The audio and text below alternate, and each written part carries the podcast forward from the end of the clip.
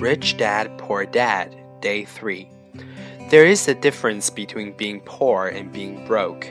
Broke is temporary, poor is eternal.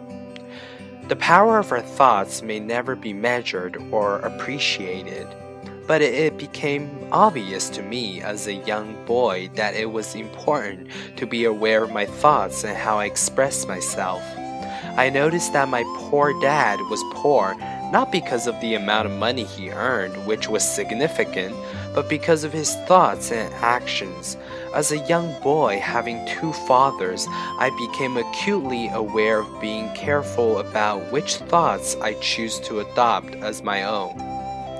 Should I listen to my rich dad or to my poor dad?